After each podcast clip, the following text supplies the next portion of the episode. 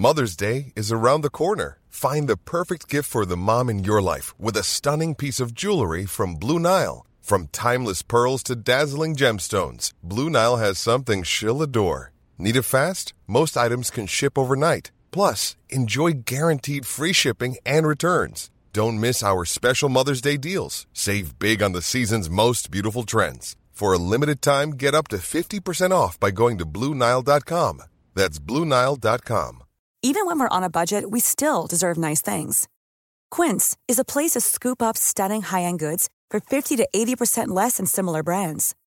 They have buttery soft cashmere sweaters starting at $50, luxurious Italian leather bags, and so much more. Plus, Quince only works with factories that use safe, ethical, and responsible manufacturing. Get the high-end goods you'll love without the high price tag with Quince.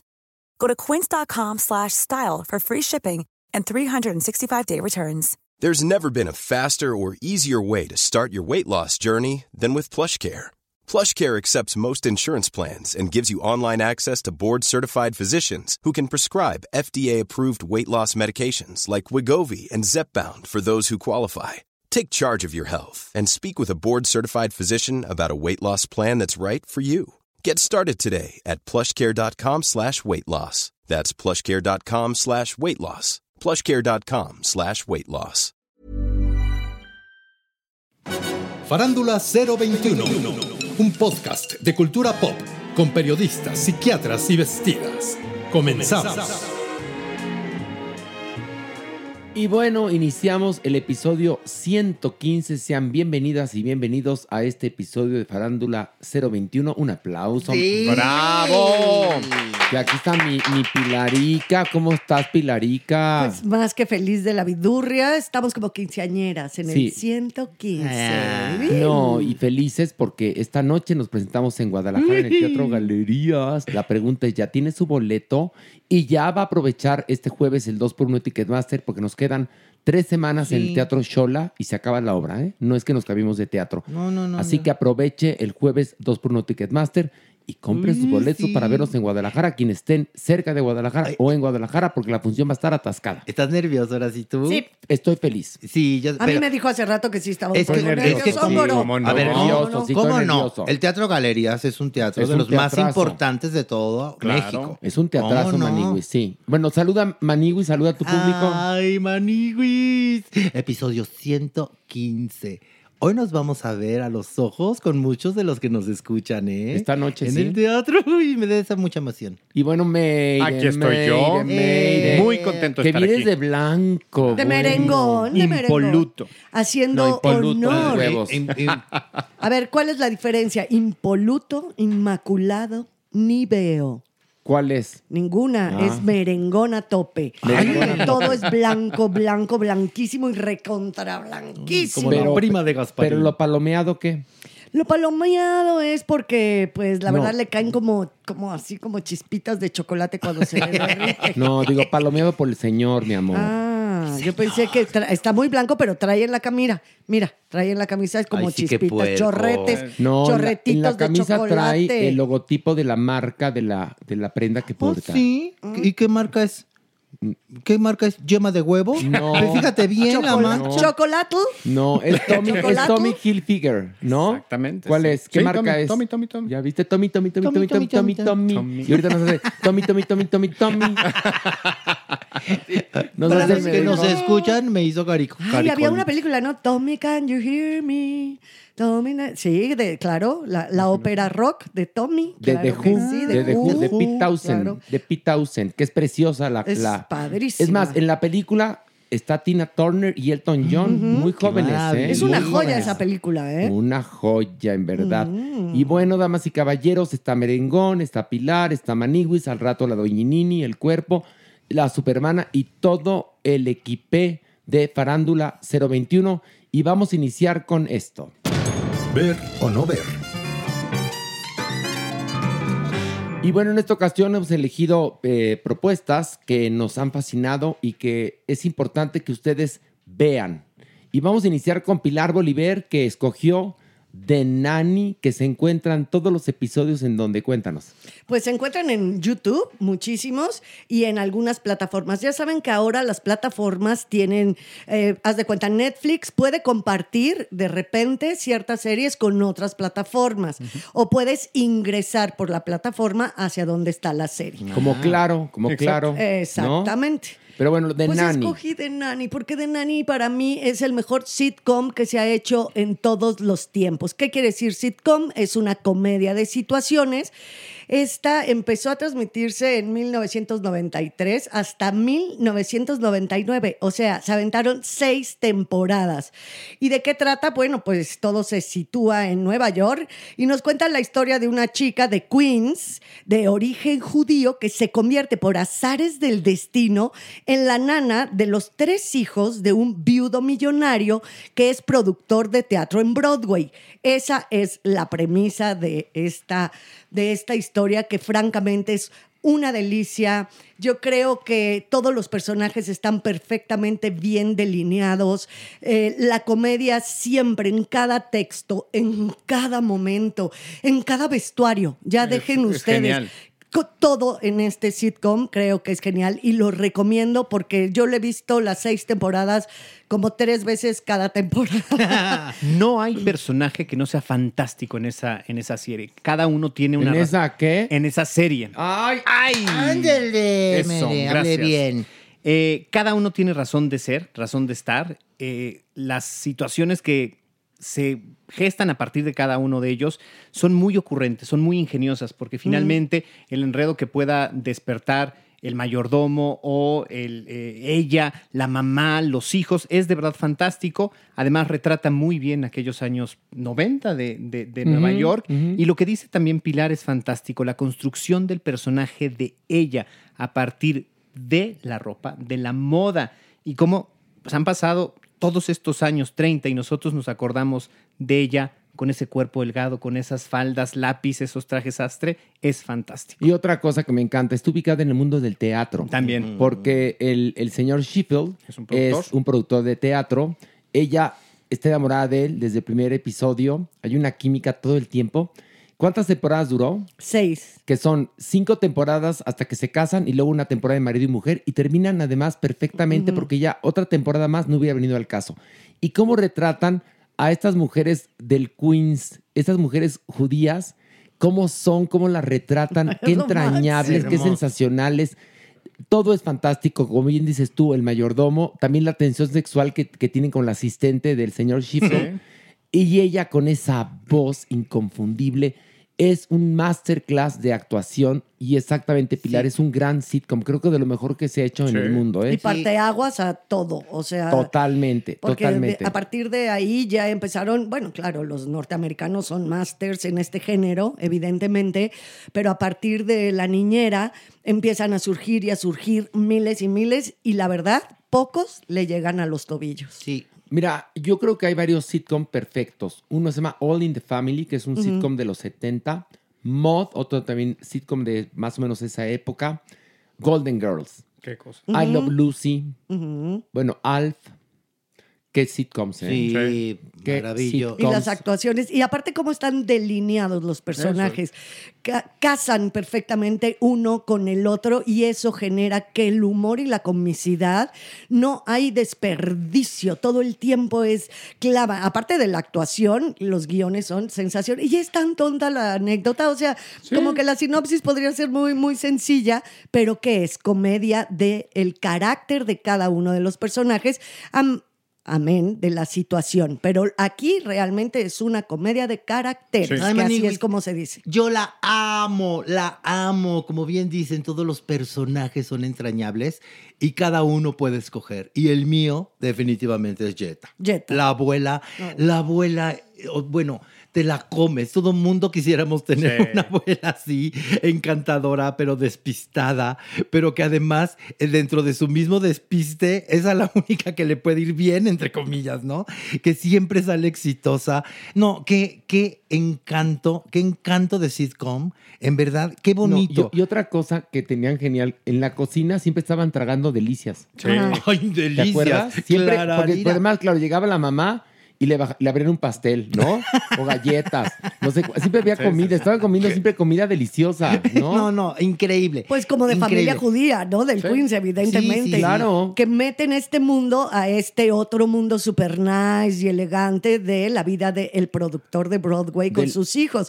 Entonces tenemos muy bien definidas dos clases sociales que pelean en su momento para lograr la comicidad, pero también se unen para lograr lo que es la comprensión de los personajes. Qué Bueno, bonito. ver o no bonito. ver, ver o no ver. Definitivamente sí. Mere dice ver. Maniwis, Clararira que sí. yo también digo ver. Y Pilar, ¿qué dice ahorita? Pilar, no, no ver, no, no, no, no, no, no, no, no, no, no, me quedó a deber.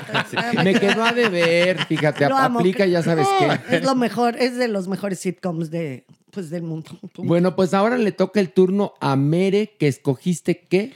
Bueno, pues ya que estamos en Nueva York, ya que Pilar nos llevó a Nueva York, supongamos que Nueva York es ciudad.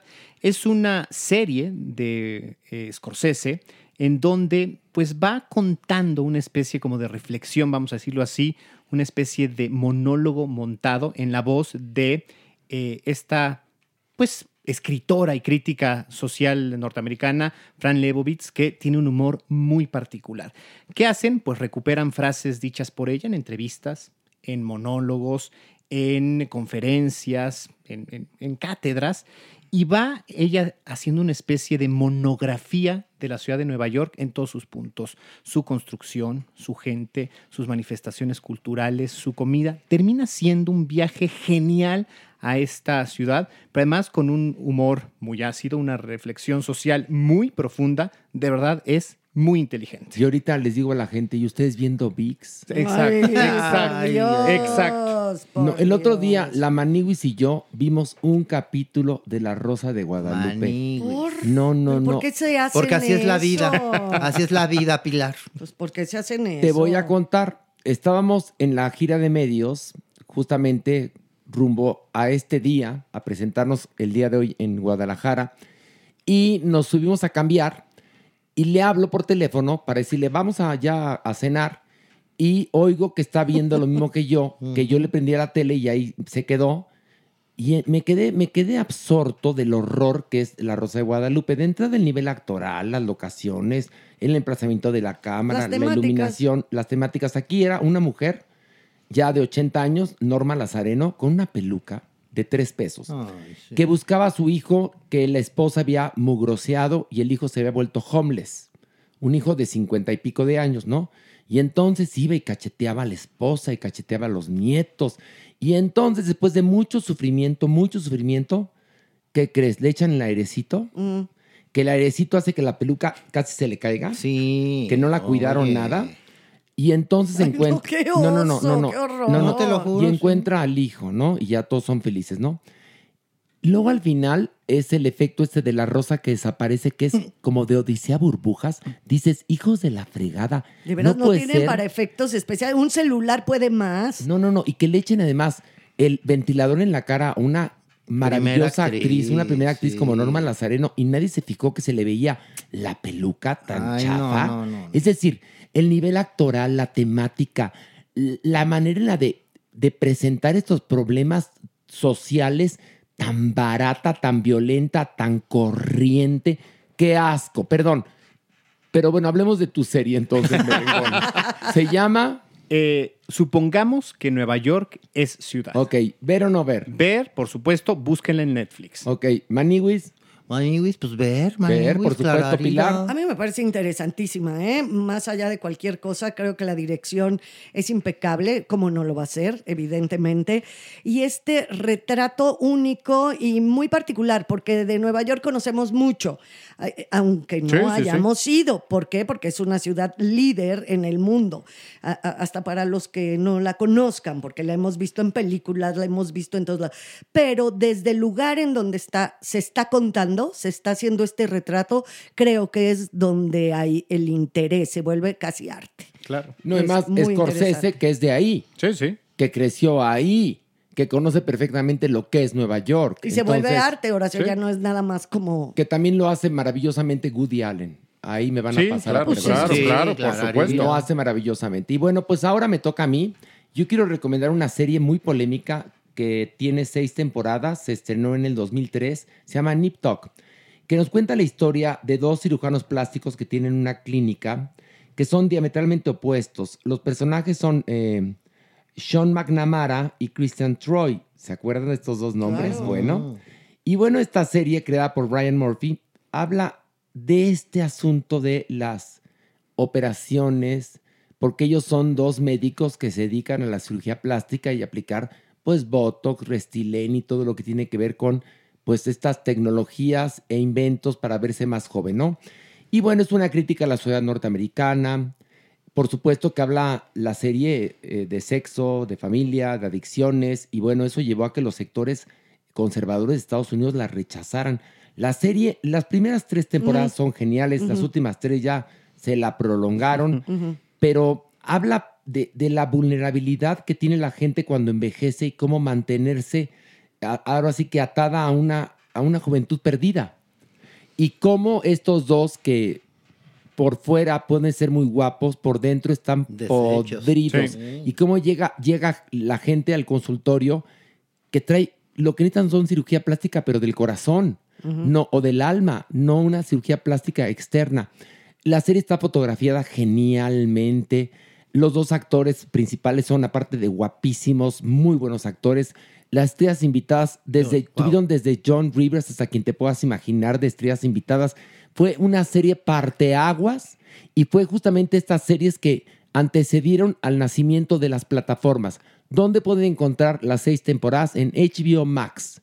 Por favor, Mere, ¿qué te parece a ti, Nip? Me parece genial porque además, de alguna u otra manera, eh, se mete al mundo de la medicina con una óptica distinta. Estamos acostumbrados a ver a los médicos como estos hombres Sí, y mujeres ER, que, exacto, que estudiaron, que son perfectos, que están buscando únicamente el bien del paciente y no, son seres humanos que tienen familias con problemas, son seres humanos que corrompen en ocasiones sus principios. Seres humanos, por ejemplo, que aquí alcanzan el éxito llegando pues a, Hollywood, a Miami, a esta serie de Sí, porque ciudades. empieza en Miami y se transporta a Hollywood. A Hollywood. Entonces, pues evidentemente la dinámica de estas eh, ciudades con sus personajes, con sus celebridades, con sus políticos y todo, pues los cambian, los modifican y terminan siendo corrompidos por la fama que ellos alcanzan gracias a su conocimiento y habilidad. Maniguis, es sensacional. Tarde o temprano tú como espectador te conectas, ¿sabes? Porque cuántas veces no hemos pensado que cambiando algo físico puedes cambiar algo interno. Y es verdad, y es el refugio de muchos maniwis. Y de muchas. y de muchísimas. Muches. De, much- de muchas también, sí, maniwis. Entonces eso es padrísimo. Tarde o temprano tú como espectador estás conectado. No, Porque no. más hablaban del cambio de sexo ahí, hablaban de Sí. la homosexualidad, de las orgías, bisexualidad, de una cantidad de cosas. Sofilia, pedofilia. Sofilia, pedofilia. No, no, no. Fuerte, rete A mí fuerte eso la fue lo que me pasó.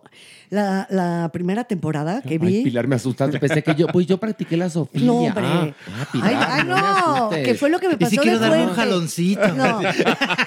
Yo creo que fue de las primeras series que vi que me dejaron muy gelé. Sí, o sea, es tengo que reconocer. sí. Y mira que me encantan, ya sabes, las de, ¿te acu- ¿se acuerdan Espartaco y todas estas que también son muy fuertes? No, pero esas son fuertes como sexualmente en otro sentido. Aquí el horror como retratan al ser humano, las traiciones que ellos dos se pa- o sea, se pasan a ser uno al otro, cómo se traicionan, cómo son infieles con su propia profesión, con sus parejas, con su entorno, corruptos y al mismo tiempo son pa'lante. Entonces ves seres humanos muy complejos, creo que que a mí sí me acuerdo que las tres primeras eh, temporadas me encantaron y luego dije, ay, como que se les hizo a un poquito Ya, agua sí, yo creo que mi- engrudito chafa, ¿no? A mi Ryan Murphy se le acabó el discurso y entonces ya. Pero, esa serie, eh, o sea, con esta serie yo conocí a Ryan Murphy y, Y- y dije, bueno, Dioses del Guadalquivir, y yo- este señor es una Y yoyis. yo creo que es la antesala de la serie de, de American Horror, Story, Story. evidentemente, Sí, sí, sí, evidentemente. Bueno, ver o no ver, yo digo ver. Mere, Claro, ver, por favor. La que ver. Pilar, Pues es un hito que hay que ver. muy bien. Maniwis, ¿qué nos trajiste? Ah, yo les quiero recomendar, Maniguis, un programa de concurso que se llama El piso es lava. Ese no es ni para pensar ni para nada, Maniguis, es para que lo disfrutes. Consiste en que en equipos tienen que atravesar habitaciones que están inundadas de lava, Maniguis, ¿no? Habitaciones de una supuesta casa, así es que puede ser o la sala o la recámara o el salón de juegos. Así es que los participantes tienen que colgarse de las cortinas, de las lámparas, saltar sobre muebles, sobre mesas. El chiste es cumplir todo el, el trayecto de este circuito para lograr alcanzar el, el trofeo, ¿no? Después de, de que son triunfadores. ¿Qué es lo importante de esto y lo divertido? Que hemos visto muchos, muchos programas de circuitos, pero aquí no son atletas ni nada. Son gente común y corriente. Los equipos son formados por familias, Amigos, por amigos, por compañeros de trabajo y eso lo hace sensacional. Lo mejor es cuando caen a la lava, nunca más vuelven a salir. Ya, ahí, se sepultan en la Eso es padrísimo, es padrísimo. No, es que visualmente es un encanto. La verdad es que la inversión que, que tiene este show es seguramente millonaria Sí. porque la dirección de arte es padrísima. Ese efecto de que se caen en la lava, que por supuesto no es lava, es como una especie de agua con slime y con, Pe- con hielo Y las seco, luces, ¿no? sí. Pero toda la iluminación también, los colores, es fantástico. Yo, yo haría ese programa en México. Y aparte es adictivo. A mí Sí. me agarró una época de adicción, de no poder parar de verlo, porque me divierte. A mí me gustan mucho esos programas, porque no piensas y después de todo lo que tiene uno que pensar durante la semana, ver, colegir, razonar y demás, ay, es una delicia. Como bien dices, Maniwis, es como para agarrar tu bo- así tu Sí, bol de palomitas y vas para adentro tu Coca-Cola y a ver, el piso es lava.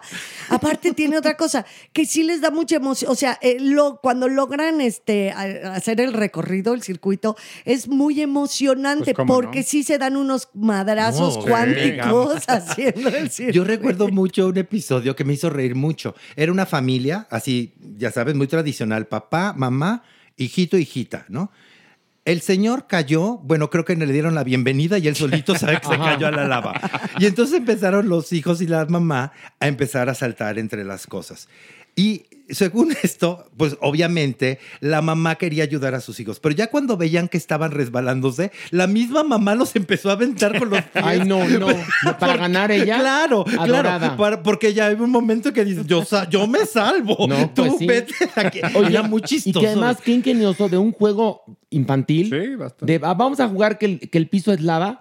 ¿Cómo lo llevan a la televisión? Sí. Son geniales. Pero además, creo que esa es la riqueza, finalmente, cómo está ejecutado a nivel televisivo. Por ejemplo, la dirección de cámaras es Espectacular. fantástica porque siguen a los participantes exactamente los movimientos de cámara son cuando tienes que ver el cuerpo sufrir, cuando tienes que ver la cara sudar, ahí está la toma y evidentemente sufres con los participantes y cuando los ves caer, ríes a carcajadas. Bueno, pues ahí están. Berto, obviamente. Sí, ¿no? ver, ¿no? Claro. Ver. A ver, ¿sí o no? Sí, clararira que ver. Ga, perfecto. Muy bien. Bueno, vamos a una pausa y regresamos con mucho más.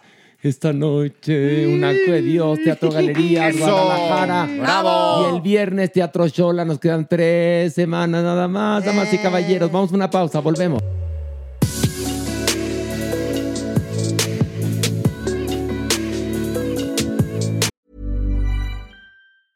When you're ready to pop the question, the last thing you want to do is second guess the ring. At Bluenile.com, you can design a one of a kind ring with the ease and convenience of shopping online. Choose your diamond and setting. When you find the one, you'll get it delivered right to your door. Go to Bluenile.com and use promo code LISTEN to get $50 off your purchase of $500 or more. That's code LISTEN at Bluenile.com for $50 off your purchase. Bluenile.com code LISTEN. If you're looking for plump lips that last, you need to know about Juvederm lip fillers. With Juvederm Volbella XC and Juvederm Ultra XC, your lip look, whether it's subtle or bold, can last up to one full year with optimal treatment and no additional maintenance. Find a licensed specialist and see if it's right for you at juvederm.com today. That's J U V E D E R M.com. Add fullness to lips in adults over 21 with Juvederm Volbella XC or Juvederm Ultra XC. Do not use if you have severe allergies or a history of severe allergic reactions, or if you're allergic to lidocaine or the proteins used in Juvederm. Tell your doctor if you have a history of scarring or taking medicines that decrease the body's immune response or that can prolong bleeding. Common side effects include injection site redness, swelling, pain, tenderness, firmness, lumps, bumps, bruising, discoloration, or itching. As with all fillers, there's a rare risk of unintentional injection into a blood vessel, which can cause vision abnormalities, blindness, stroke, temporary scabs, or scarring. For full important safety information, visit juvederm.com. Many of us have those stubborn pounds that seem impossible to lose, no matter how good we eat or how hard we work out. My solution is PlushCare. PlushCare is a leading telehealth provider with doctors who are there for you day and night to partner with you in your weight loss journey. They can prescribe FDA-approved weight loss medications like Wagovi and Zepbound for those who qualify. Plus, they accept most insurance plans. To get started, visit plushcare.com slash weight loss. That's plushcare.com slash weight loss.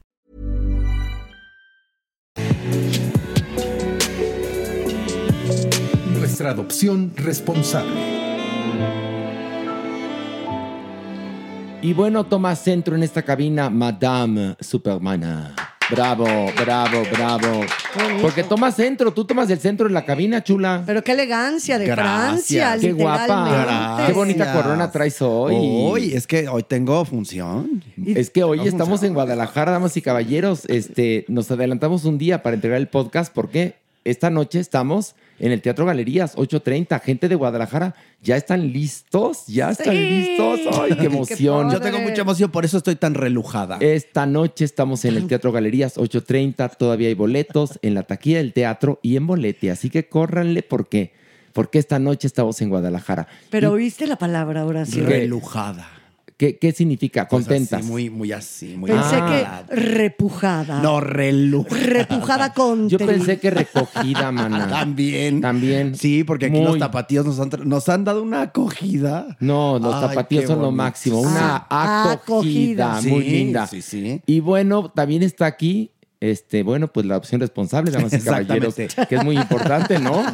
que en esta ocasión les traigo a Oso. Oso es una cosa verdaderamente gloriosa. Ay, no, qué belleza, oso. estos animalitos que los ves y te enamoras así, nada es, más. es como un San Bernardo, ¿no? Pues, Sí, la verdad es que, bueno, es talla grande, sí, San Bernardo. Ya sabes que son cruzas, porque estos Sí, perritos, desgraciadamente, sí, sí. no tienen más que como opción la calle. Pero ahora hay muchas otras opciones, como usted que nos está escuchando. Y la historia de Oso es que estaba justo en situación de calle, con un moquillo tremendo, Mm. unas infecciones respiratorias que ahí les encargo. Prácticamente estaba desahuciado el animal, hasta que llegó a Salvando Huellitas Peludas. Obviamente, Yasmín hace bueno, poco menos que milagros y sus eh, doctores. Entonces, hoy por hoy, oso, es que cuando vean la imagen No, se no, van a enamorar. Es Lo una cosa quiero ya, bonachona. o sea, es ¿Y así Este perro es súper bonachón, es agradecido. Es de estos perros que los puedes traer para arriba y para Es abajo y macho. ellos tan tranquilos. ¿Y Exactamente. cuánto- cuántos años o cuánto tiempo Aproximadamente dos años. Es muy amoroso, es muy limpio, también hay que decirlo, porque muchas veces pensamos que un perro grande a lo mejor puede hacer ahí su grasejada, pero él, él, si tú lo sacas, hace pipí y popó, regresa y tan tranquilo como siempre. Es, a él le gustan los zapapachos. Él es un enamorado de estar en Tiene el cara, ¿eh? pasteleo. Súper. Tiene la carita como de bonachón. Eh, Exactamente. Y no sabemos cuál es su historia, pero la verdad es que cuando llegó a Salvando Huellitas Peludas, no era este perrito que ustedes ven aquí. Estaba totalmente en huesos. Era. Recuerden que los perros grandes, grandes, perdón, tienen pocas eh, facilidades para sobrevivir. ¿Por qué? Porque los ven tan grandes que piensan, oh, peligro, oh, cuidado, los niños, hazte para allá. De hecho, cuando rescataron a Oso, estaba empapado de que le habían aventado cubetadas de agua para que se fuera de ahí del puesto, pues donde él se acercaba a pedir comida. Ay, mi Pues vida, mira, mi- pobrecita. ay, mi vida, la- las, las historias de terror, en verdad. Pero vienen historias fantásticas para estos Sí, Yasmín peludos de cuatro patas. ha hecho unas labores, unas tareas increíbles. ¿Y puedo decir algo? La perrita que yo quería adoptar, quería adoptar de una manera utópica porque es imposible ahorita por mi situación itinerante, eh, Yolette, pues la regresaron varias veces, ¿no? Y decíamos, ¿por qué? ¿Y por qué? Y esa perra siempre que me ve me abraza, es una fuerza y, y- y eso me llamaba mucho la atención. ¿Saben por qué me abrazaba? Porque tenía que llegar a una casa donde hoy es su casa para siempre, donde hay un, un niño con síndrome de Down. Y el niño se pone bien cuando llega Yolette y lo abraza. Entonces, cuando Yasmín y yo detectamos esto, lo asociamos y dijimos, por eso este animal tenía que ser regresado. No eran esas sus No casas. era su lugar, era no había esta, encontrado su lugar. Con esta persona. Estoy muy agradecida con la vida por las situaciones por donde me pone, porque a veces sin siquiera poder comunicarme con ellos, sé, sé que, que hay una razón. Y Yolette hoy está en su casa y eso a mí me tiene muy fascinado. Gracias a la familia de Yolette, gracias a ese chiquito que me está escuchando, que seguramente en este momento está abrazado de Yolette. Y hoy vas a triunfar en el teatro tú. Y además. hoy vamos a triunfar en el teatro. Exactamente. Así que esas lágrimas que sean de ¡Qué alegría. ¿eh? hermosura! Te amo mucho, Su. Los Bueno, amo yo también. mucho. Ya Pues toda la gente de Guadalajara nos vemos hoy en la noche. Esta noche nos vemos en Guadalajara Teatro con Galerías. todo el elencazo de un acto de Dios, incluida la artífice Pilar Bolívar. Ay, La ay, ay. feliz, y feliz la tienda de miel me sabe y todo. Y damas y caballeros, hablando de osos, por favor. La, la sección. Y bueno, aparte de que el perrito que se está promoviendo se llama oso, aquí tenemos nuestro propio oso, que es oso, figurosa y guanabí de estrella. Eh, nuestra el cuerpo, inventada, nuestra inventada, inventada. nuestra psiquiatra inventada. pozona. Muy pozona. Un aplauso para Le Corpo. Bravo, bravo. Le Corpo, Le Corpo. Pero me gusta completo, el doctor. Cuerpo. ¿Por qué? Porque, el cuerpo lo sabe, lo sabe. ¿Qué ibas a decir, Pilar? Te interrumpí. Di, di, di, di. Porque el cuerpo que... No, porque ahorita que decías lo de, bueno, que estábamos viendo al perrito oso y tenía, yo tengo enfrente, muy enfrente de mí, a tiro de vista al, Al oso. oso. Y la verdad es que el doctor cuerpo es un guapo. Mira, hoy trae la Ay, mana, te barba. está, dando, te está dando el síndrome de que ya no encontré a nadie y ya veo guapo al, al doctor ¿Sabes? Cuerpo. No, oye, lo que sea. eh, a ver, a Pues ver. date la oportunidad, Pilar. No, amor, qué Ah, pacho. Lo que... Date la me salió- oportunidad. me salió del fondo. Te eh, salió, te salió el acto de nacimiento. ¿Qué pacho? Qué pacho. No, que trae muy bien recortada su barba. Parece oso porque es súper peludo y con esa camiseta, cuando se viste así, siempre le digo que se ve muy guapo. No cuando viene, cuando se le pasa la mano en exageradito en la En vestimenta, figurosa, en en figurosa, figurosa. pozona. No, ve, volteen a Oye, verlo, mira, vean qué bien se ve. Antes que nada, saluda, doctor Cuerpo. Estoy contentísimo de estar con gente tan triunfadora como ustedes. Ay, y de tal- Ahora. No, pues, pues, Ay, no sea triunfando en barbero, Guadalajara. no sea barbero, no sea barbero. Oiga, doctor Cuerpo, es que yo una vez le compré la bendición, un collar de perlas en una conocida tienda de, de De mas- artículos, artículos para, mascotas. mascotas. Y el doctor Cuerpo un día me salió con el mismo collar, pero lo traía el puesto. lo traía el puesto, mismo que yo le compré a mi perra, que mi perra no lo aguanta. ¿Cómo lo aguantas tú, eh? Las perlas son lo de hoy, nos llevamos bien. Pero, pero mi perra no se iba bien con las perlas. Pero me gusta cuando te vistes así, esa ves camiseta, muy bien, te ves muy doctor. guapo. Es la calocha. Lástima los taconcitos que traes, pero bueno. El Bueno, taconcito. Los Windys. Galleta. El tacón galleta, trae tacón galleta. Porque tiene tobillo campesino, entonces tacón galleta le ayuda mucho. Ay, mi doctor. Muy Cuerpo. bien. Bueno, tenemos muchas preguntas. Pedí a la gente que nos mandara preguntas y llegaron muchísimas. Dice, pregunta para el doctor Cuerpo. Tengo 50 años. Desde enero ando con otro hombre de 49. Todos los días nos vemos y bueno, hay pasión. El fin de semana lo hicimos tres veces. Hay mucha química. Qué chido. ¿Es malo coger mucho? No. Claro que no. No. Lo hemos hablado Qué muchas bueno. veces. El placer es una cuestión necesaria para el cuerpo.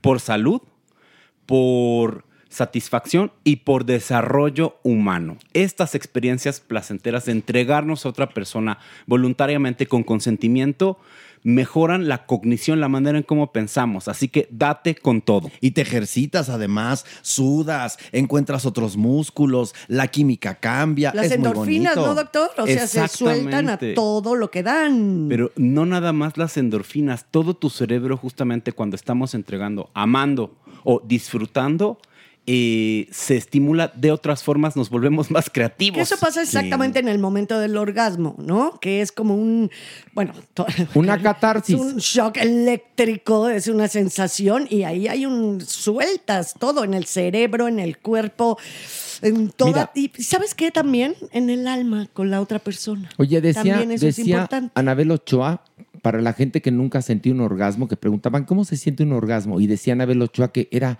muy claridosa esa mujer. Decía, es como un ataque epiléptico, pero rico. Bueno. ¿Es, es una muerte chiquita? Una muerte chica. Ay, qué delicia es el La muerte chiquita. Y bueno, ahora tenemos una pregunta que nos llega desde Los Ángeles, California, de Esperanza Linares, con preocupaciones muy interesantes. Dice, hola, vivo en Los Ángeles y una amiga opina que le están dando mucha promoción al movimiento Pride, que en las escuelas y medios han hecho que ser de la diversidad esté de moda y que pueden confundir a los niños. Que a ella le preocupa que le den hormonas a los niños que creen ser trans y que no sabemos los efectos de esas hormonas y que pueden ser muy peligrosas. Me dolió escucharla. En el fondo creo que hay homofobia escondida y escudada por la preocupación de tratamiento hormonal a menores. Sobre todo porque su hija, puberta, había dicho que estaba enamorada de una chica y luego cambió de opinión y confesó que en realidad no le gustaba. ¿Cómo puedo hablar con ella para que se sensibilice y entienda que el mes del, del Pride busca inclusividad? Eh, ¿Qué opina el cuerpo sobre la controversia que hay sobre si se debe o no dar tratamiento hormonal a menores? Un psicólogo dijo que estaba preocupado que muchos pubertos estuviesen confundiendo depresión con una di- disforia de género y que por lo tanto sería un grave error darles tratamiento hormonal. ¿Qué tan cierto es eso? Gracias. Voy a ir dando varias respuestas. Eh, los jóvenes trans son aquella persona menor a 18 años. Hay protocolos específicos de atención para ellos en muchos países y en México. Mm, No se hace ningún tipo de cirugía hasta los 18 años. Ese es un punto muy importante. Segundo, se puede acceder a tratamiento hormonal en los adolescentes siguiendo mecanismos y protocolos médicos, Horacio. Y esto implica hacer toda una evaluación muy compleja, dar seguimiento que puede llevar años, tratar a las familias y una vez que tengamos un entendimiento muy claro sobre la salud mental de el joven, empezamos a hacer los mecanismos para facilitar el cambio. Ok. Esto, evidentemente, a los grupos conservadores les puede parecer muy molesto, pero lo que se está buscando hoy en México y en otros países es proteger a estas infancias para evitar justamente los daños que generaría el resto de la población hacia ellos. Ok, muy importante. Y luego también, además, ¿qué piensan aquí en México? Que un niño dice, yo quiero cambiar de género a los cinco años y ya inmediatamente te voy a inyectar hormonas. Es lo que piensan los conservadores, los que son transfóbicos. Que, por ejemplo, en Estados Unidos hay mucha promoción para el, para el Pride, como aquí, y entonces ya les parece molesto y entonces creen que eso genera nada más un asunto de subirte al barco y entonces porque estoy en la moda me quiero cambiar de, de sexo o voy a decir que soy bisexual y voy a probar con hombres y con mujeres. Este, lo que ocurre es que estos conservadores utilizan el movimiento Pride para estigmatizar aún más la diversidad sexual. A ver, entendamos, en, en otras palabras, si el chiquito está joteando, no lo vamos a hormonar, no. Hay que tener un acompañamiento y entonces sí, mínimo de dos años, doctor, no me dejará usted mentir, para entonces empezar a ver si podemos y dependerá de su crecimiento, de su edad, de muchas cosas. Y de ninguna manera vamos a meter bisturí hasta la mayoría. A ver, otra cosa, además, el que alguien sea amanerado no significa que quiera ser mujer También. tampoco. O sea, o que una niña sea muy masculina tampoco significa que quiera ser hombre. O sea, Tampoco, damas y caballeros. Una cosa es preferencia sexual y otra identidad de género. De hecho, Doctor. eso es lo que quería decir y qué bueno que me lo apunta las Horacio. Dos componentes importantes aquí que los padres confunden totalmente por la falta de educación sexual es la orientación sexual, que es la manera en cómo nos vinculamos con los otros, y la identidad de género, que es la manera en cómo yo me veo y me trato a mí mismo. Ambos componentes, y quiero mencionarlo por centésima vez, y lo voy a seguir haciendo en este podcast, es que tienen componentes biológicos. Esto es un y elemento otra importante. cosa, aquí en este podcast defenderemos el derecho que tienen las personas por decidir sobre su propio cuerpo. Porque además, eso sí, antes de los 18 no se le opera a nadie. Ni en Estados Unidos tampoco. Ni aquí en México. Entiendan eso. Porque políticos muy conservadores han levantado la voz para generar más transfobia, más homofobia, más fobia a todo lo que no sea heterosexualidad apabullante. Y no va uno a la farmacia a comprarle así de, ay, le voy a inyectar a mi niño, a mi niña. Metrigen hormonas". fuerte. Pues no. No. O sea, claro que no. obvio. A ver, aquí pregunta, dice, doctor, eh, ¿qué? Hable por favor acerca de los pechos asimétricos en mujeres y el tabú acerca de esto. Muchas gracias, me llamo Noami, Noami, Noami. Noami. Y les mando besos. Bueno, resulta que la simetría mamaria se puede presentar entre un 10 a un 20% de las mujeres. Es decir, las mamas no son simétricas, esto va a variar. En la mayor parte de las mujeres las mamas no son 100% simétricas, pero son más visibles en unas que en otras. Entonces, dependiendo de la aceptación que tengas sobre tu propia corporalidad, va a ser si decides intervenirlas y hacer que sean más simétricas o no.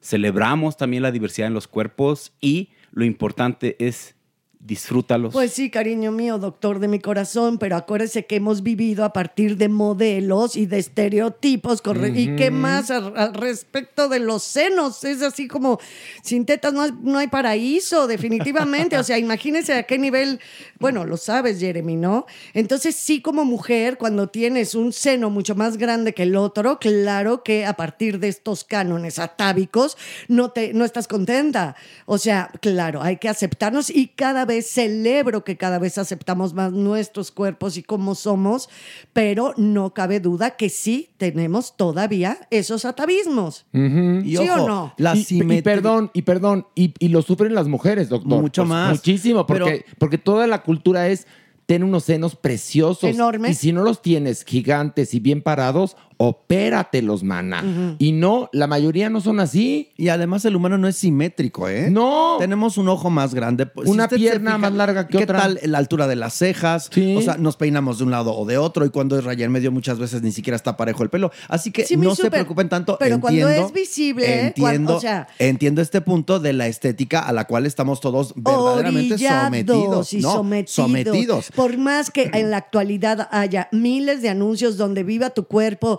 y qué felicidad ser como eres, y si eres rubio o eres moreno o eres alto o chaparra, o sea, ya sabes, todas estas, qué bueno que se esté poniendo sobre la mesa y esté entrando en nuestra estructura mental, pero de que sigue habiendo atavismos terribles, adolescentes preocupadísimas por sus cuerpos, sigue habiéndolo, mujeres que han amamantado y les han quedado los senos disparejos o caídos y demás. Claro que por supuesto lo primero que quieren es operarse.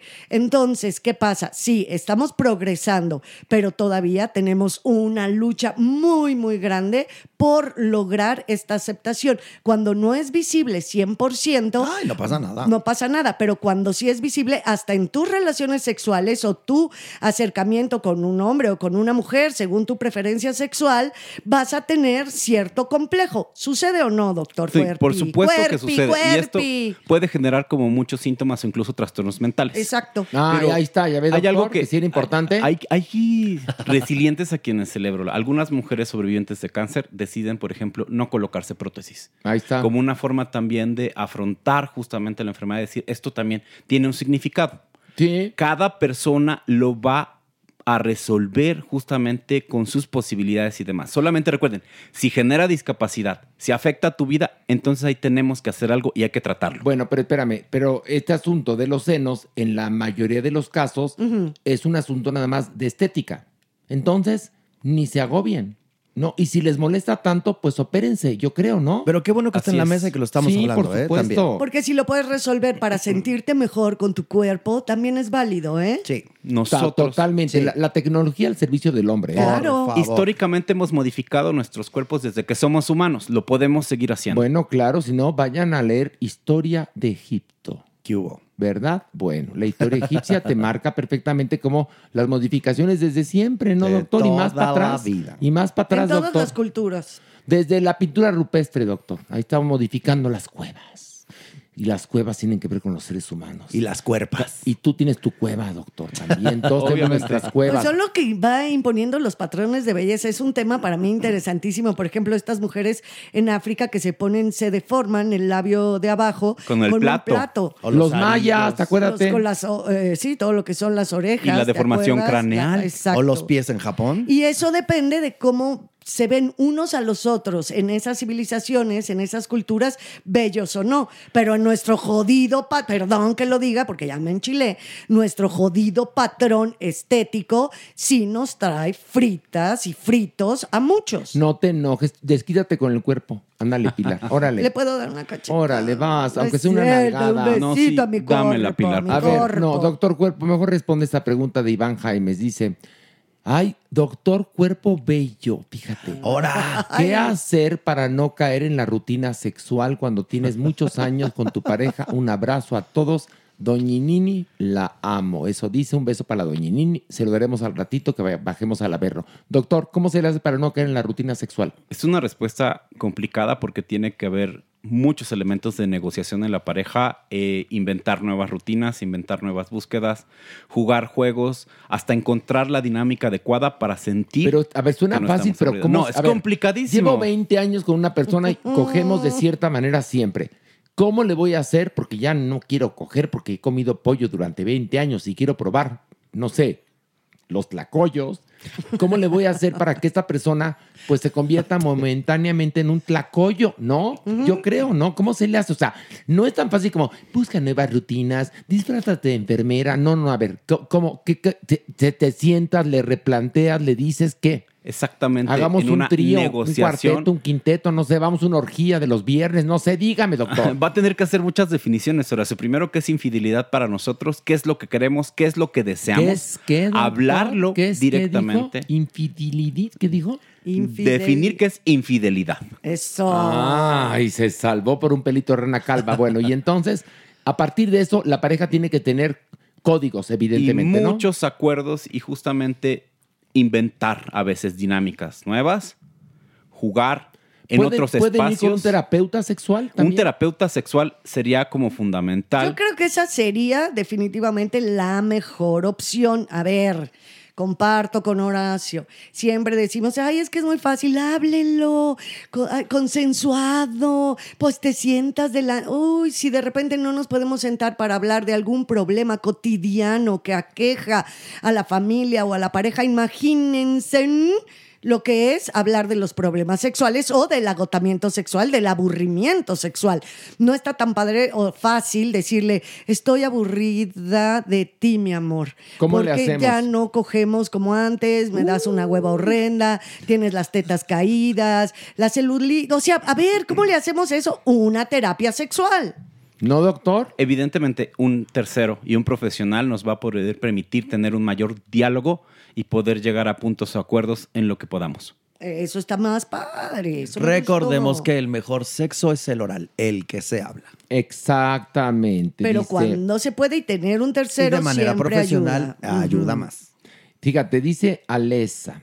No es pregunta, pero cuando fui a Miel Me Sabe, le dije a Mere que lo saludara y nunca mandó mi saludo. Ay, porque es muy, Maldito muy ojete. Mere. Muy Amo. ojex. Mere es muy ojete. Muy ojete. No, no, no es ojete.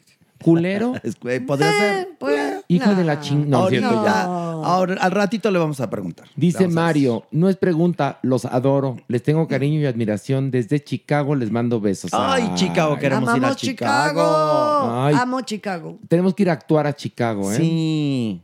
Yo amo Chicago. Ay, es mi ciudad cosa. favorita de los Estados Unidos. Me encanta. Dice Adrián, ¿cómo detectar el alcoholismo a tiempo? Ay, Ok. Cuando ya tomas solo, ¿no? hay muchas, muchas como muchos focos rojos. Nada más una cosa. Yo una vez me acuerdo en una revista Cosmopolitan, venía leyéndola, y yo caí en alcohólico social. O sea, como todos, creo, ¿no? O sea, caí en alcohólico social. O sea que es, es muy, muy estricto este, Esos este test. asunto, ¿no? ¿Te acuerdas, Horacio, de esos Sí, test?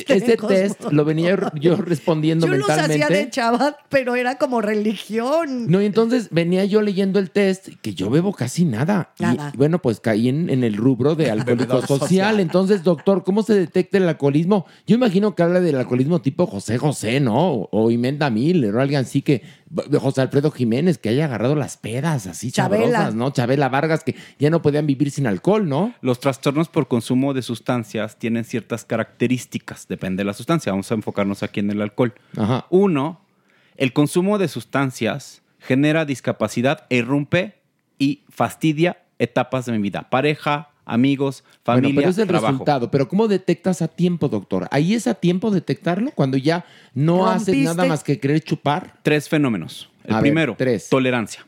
Ok.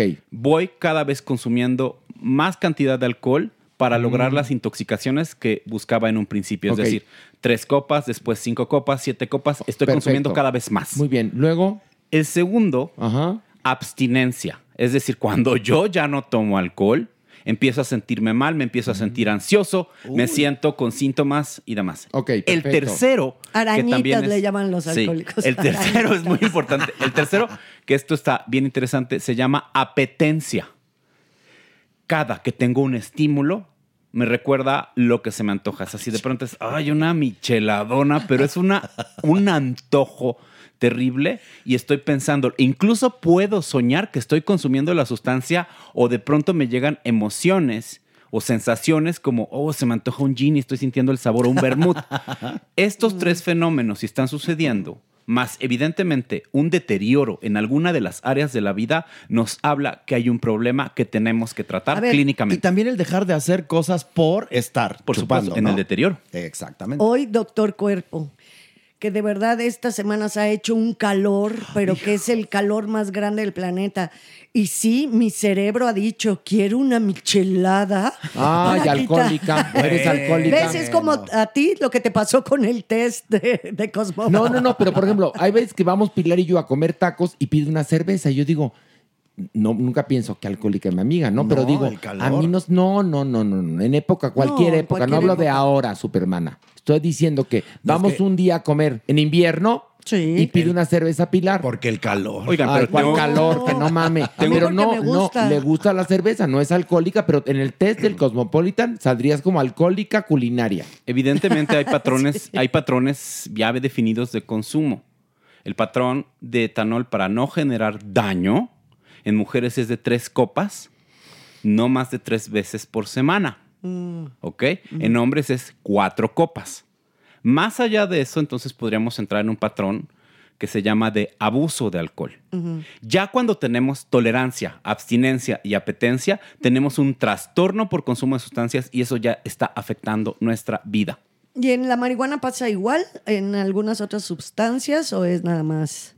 ¿En el alcohol? Con alcohol, alcohol. está mucho más estudiado, no, ya tenemos con la patrones. cocaína también, doctor. Va a depender ¿No? la cantidad de la sí, sustancia y Sí. con las demás sustancias les recuerdo también hay tolerancia, abstinencia y apetencia. Cannabis es mucho más compleja porque los fenómenos y los daños que se presenta con la cannabis son mucho más crónicos, mucho más largos y puede haber como algo que se llama un fenómeno de trastorno amotivacional. Pero, por ejemplo, la cocaína es 100% de apetencia. Yo he conocido personas que han estado metidas en, en- en cocaína y es una ansiedad, amén de la ansiedad y las arañitas de las que habla usted, doctor. Arañazos. Sí, no, arañazos, pero sobre todo las ganas de consumirlo, ¿no? Que Y el dices que se llama la apetencia. apetencia. Apetencia. Ay, doctor, mira, una pregunta muy interesante. Dice Valeria, quiero saber si mi pareja de 20 años de relación, él 53 y yo 40, se da cuenta que nunca me hace venir. Solo termina él y se limpia. Ay, no, qué La- pena. a- aquí, la, yo- perdón que, me- que yo interrumpa, doctor, usted es el que responde aquí, pero de entrada,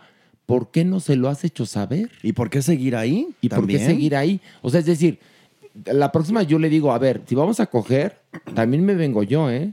O sea, aquí es un juego de dos. Por la dificultad de hablar, como lo Pues yo estábamos digo porque, diciendo hace rato. porque fíjate, fíjate, eh, aquí hay un claro ejemplo de alguien que no tiene sexo oral con su pareja, que es como dicen los preman hablar, doctor cuerpo.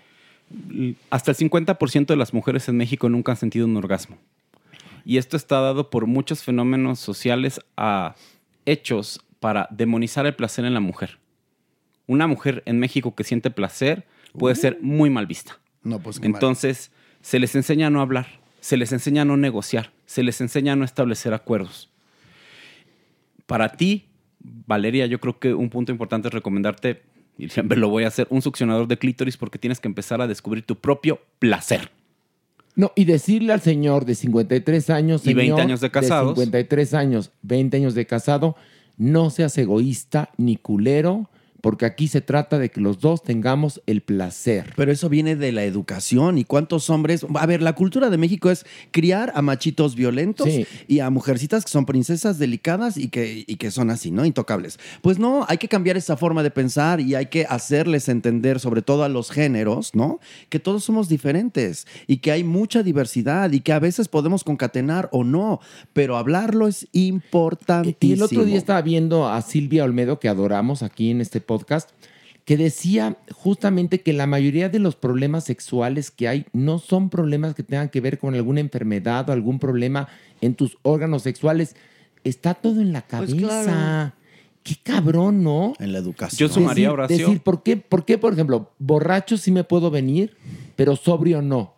No. Es por los atavismos no. religiosos y culturales que tienes in- así metidos hasta el fundillo de tu ADN, donde eres culpable, donde eres prostituta, Bueno. donde eres como hombre, si no cumples al 100%, o sea, todo esto, pues, estos horrores que nos han dicho con respecto a la sexualidad, aún uno que tiene mayor apertura y que hemos estado educados de otra manera, de repente uno mismo se encuentra con ciertos patrones haciendo cosas que dices, ay Diosito, ¿por qué? Oye, fíjate, los que fuimos a escuela católica, lo que Ay. te enseñan en el catecismo, No, fíjate. no, no, no, no.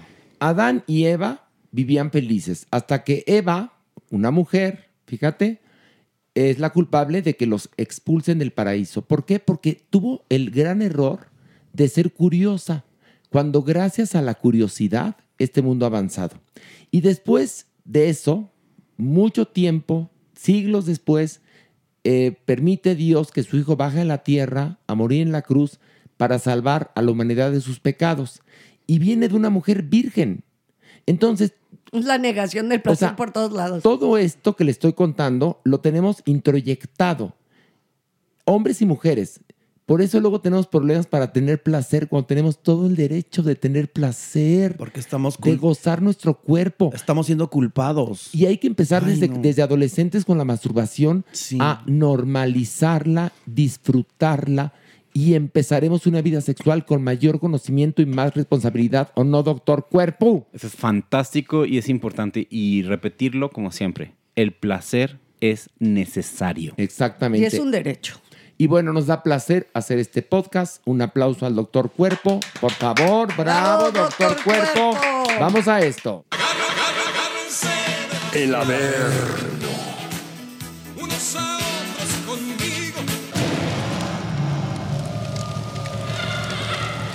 Mira, lo único que me hace feliz este día es que esta noche estaremos en el Teatro Galería Eso sí, eso sí es de alegría total. con un teatro lleno y pletórico. Ay, así ay, que ay, los ay. esperamos a Teatro Galerías en Guadalajara, obviamente, para la gente de Guadalajara y que está cerca.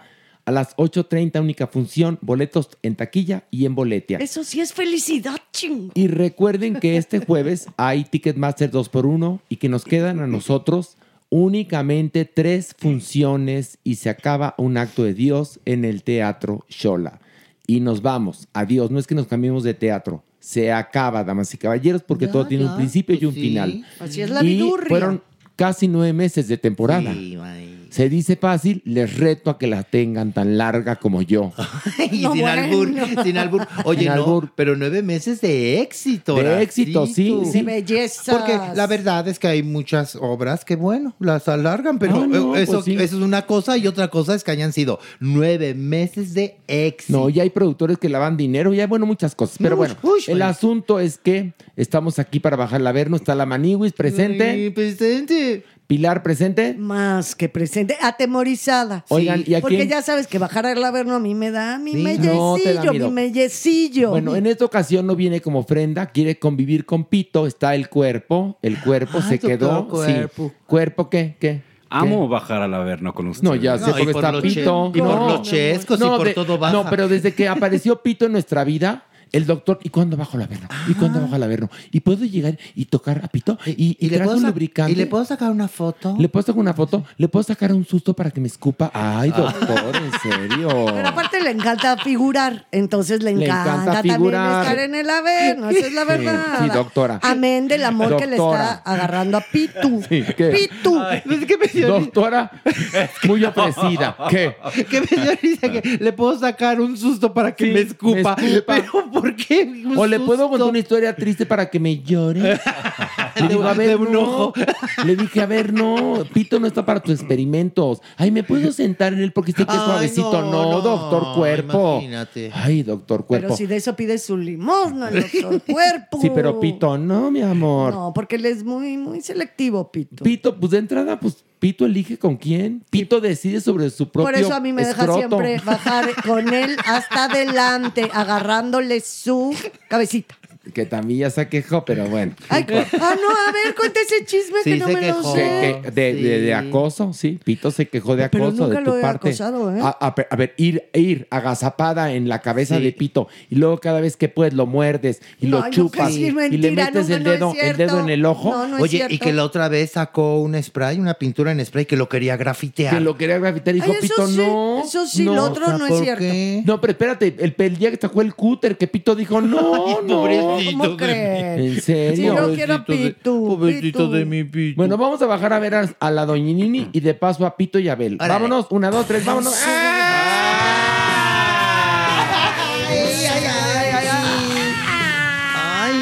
Buena noche. ¿Cómo están? Doñinini. Horacio, qué gusto verte. Igualmente, Doñinini. Estoy feliz, Soy muy su feliz. fan, soy Team Doñinini. De verdad, Horacio. Siempre, Porque tienes buen gusto. siempre, porque, siempre. porque tú siempre has sabido a dónde vas y lo que es bueno. Muy bien, Doñinini. Lo que es picudo. Y bueno, aquí ¿Y vengo con quién vienes? Con, mire, con Maniwis, Hola. Hola, doña Nini. ¿Quién la quiere, la doña ¿Con quién más? con Pilar. Hola, Señora, mi buena amor. noche. Muy buenas noches. Está usted hoy muy guapa. ¿Ahora sí me ve así? Sí. Qué bueno. Ahora sí. Me Y está el cuerpo. Ay, ay, ay. ¿Y esto? ¿Cómo ya lo cupo? conoce. Pero ha ¿cómo venido. cupo? Pues, ay, bueno. Ampliamos el hoyo. Ay, ay, Ampliamos el hoyo. Ampliamos el hoyo. Sí, sí, sí. ¿Cómo estás? Muy contento de verlo. ¿De verdad? Qué bueno, me parece muy bien. Ay, tú, Joto, de verdad. ¿Por qué sigues bajando? No entiendo. Ay, pues, No entiendo. ¿cómo que no voy a bajar? Es mi Es su sección. chamba. Es tu sección. Ay, ahora resulta Bueno, que tiene, es su tiene hasta su cortinilla. Sí, sí, cierto, sí tengo mi cortinilla, Está ¿eh? Para bien. se burlen. Está bien, hay que Y dejarlo hoy creer. tenemos Averno Vintage porque usted lo pidió. Qué belleza, qué gran momento. Y, Esto, esto es maravilloso porque Oiga. ahí me conecto otra vez, Horas. y está Bel y está Pito. Pito Adorados de Pito, toda la ¿cómo vida. estás? Ay, Pito estaba muy inquieto, brinque, brinque, brinque, Ay, brinque, ¿sí? brinque, brinque, sí. Mm. ¿Como brincolín? ¿Por qué? Sí, pues tenía emoción. Ay, qué Tenía bonito. emoción de verlo. Mira qué bonito brinca con sus pies de bola. Ay, Pito, ven. y el otro día me dijo, Pito, traigo un suéter de cuello de tortuga. ¿Me lo puedes levantar y bajar y levantar y bajar y levantar y bajar? Le dije, ¿para qué, Pito? Siento rico. Sí, pues sí. ¿Y qué decía? Aquí estoy. Hola, no estoy. Aquí estoy, ahora no estoy, aquí estoy, luego no estoy. Lo malo es que jugamos un rato y luego... Y yo, Ay, me dejó bien- todo como si me hubiera caído una jarra de agua de horchata. Ya, Pero. ¿qué tal el cutis? El Ah, colágeno. ¿Qué tal mi cutis? Quedó precioso. ¿Qué tal pues mi sí, cutis? Muy bien. De porcelana. De De porcelana, porcelana. porque más hoy estamos en Guadalajara. Guadalajara, Guadalajara. Ya tienes pelos en la No, esa rajada. impresión no. Y al viejito no se le para porque la tiene. No, no, no. Ahora qué bárbaros, chamacos de secundaria. Somos de secundaria. Somos jóvenes del alma y así Eso. seremos eternamente. No, tampoco abuse, tampoco abuse. Oiga, doña, ¿qué se hizo de verdad? ¿Por qué? eh? Ahora, Está muy es, que, es que, a ver, ahora es que yo, la verdad es que soy muy, muy gozosa cuando bajan. Esa es la realidad. Gracias. Se me, hace que se inyectan vida. puso Me inyectan vida. hilos rusos. De, De colágeno. ninguna manera, de ninguna manera. Algo se que ve. La doña Nini, como Lucía Méndez, nunca se tocó la cara.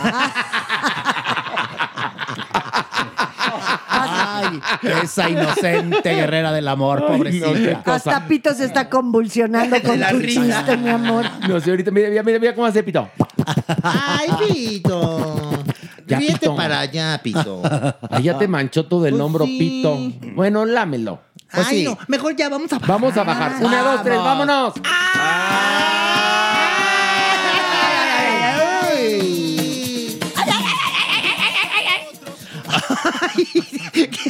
Pilar, fuiste tú.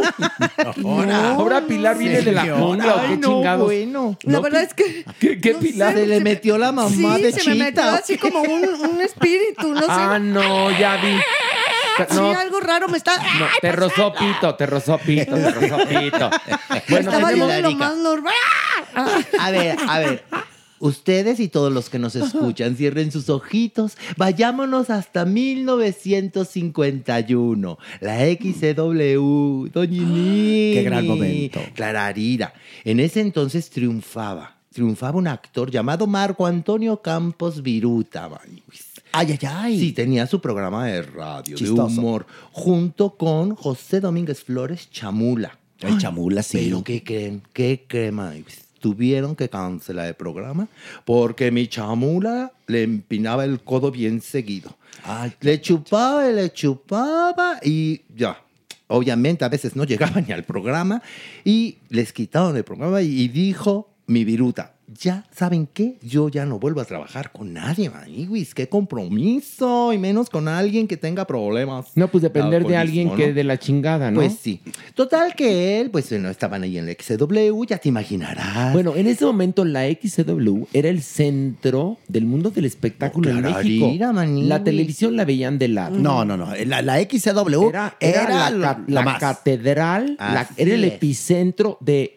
Imagínense que por ahí andaban, volteabas y No, Jorge. Negrete, María Victoria. María Victoria, Lola Beltrán, Agustín, este, Lara. Lara. el flaco El músico, de oro. el músico poeta. Eh, ve- veías a Carmen Montejo, veías a Marga. López, Dolores del Río, María Félix, o sea, veías esas a Silvia Pinal, veías Pedro esas- Vargas. a Pedro Vargas, Qué bonito. oye, a Emilio Tuero, A gigantes, a estrellas bien formadas. verdaderas estrellas. Y ahí estaba en la cafetería donde se hacían los negocios, me imagino Viruta, ¿no? Clararira. Estaba ahí en la cafetería, Maniwis, y de pronto llega un señor regordete, muy simpático, el cual le dice, hola, mano. ¿cómo Llegó estás?" René Franco. No, simpático. Ah, perdón, me confundí. Ya, ya, ya, perdón. Entonces, no, no, me equivoqué. Dije No, culo, dije culo, dije culo. Simpático, no simpútico. Pero No, bueno, ya, dije culo, dije culo.